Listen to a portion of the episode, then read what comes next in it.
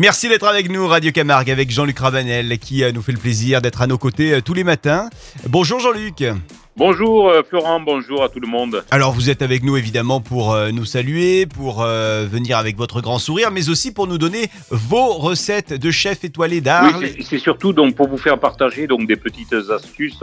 Euh, bien évidemment, je n'ai pas la prétention de vous apprendre donc en si peu de temps euh, les recettes donc d'un double étoilé. hein. Mais le but du jeu, c'est en définitive, on peut se faire cuisiner dans ces moments un petit peu difficiles des choses simples, faciles et, et- et gourmandes donc à la maison avec des astuces de, de chef. Et ce qui est chouette, c'est qu'on retrouve évidemment euh, ces recettes euh, d'abord sur Radio Camargue, mais aussi en podcast et puis sur votre page Facebook en vidéo. Alors aujourd'hui, on va avoir des, des moules gratinées. Donc nous, nous avons en plus la chance d'avoir donc en Camargue des moules de, de carto.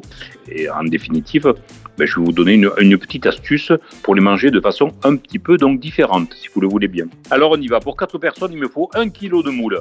Il me faudrait donc, je vous prie, donc des amandes. Alors si possible, euh, des amandes que vous allez donc concasser avec un rouleau. Et si vous n'avez pas, eh bien vous prenez donc de la poudre d'amande. Pour faire donc notre beurre d'herbe, il va me falloir donc 150 g de beurre pommade, 100 g d'amandes concassées, 100 g d'amandes poudre, une tête d'ail confit, poivre du moulin, persil plat, roquette, basilic et estragon. Le tout donc mélangé et ciselé.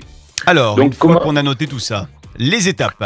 Préparez les moules donc à votre façon, comme vous les faites donc d'habitude, sans bien évidemment les faire trop cuire. Dès qu'elles sont ouvertes, le principal c'est dès qu'elles sont ouvertes, arrêter la cuisson. Hein, il ne faut pas que la moule devienne élastique ni plastique. Donc on peut les faire cuire donc à la vapeur ou tout simplement une petite astuce supplémentaire. Moi je les fais revenir donc légèrement avec une goutte d'huile d'olive, quelques branches donc de thym et de laurier donc à l'intérieur. Dès qu'elles s'ouvrent donc à peine, je les partage en deux.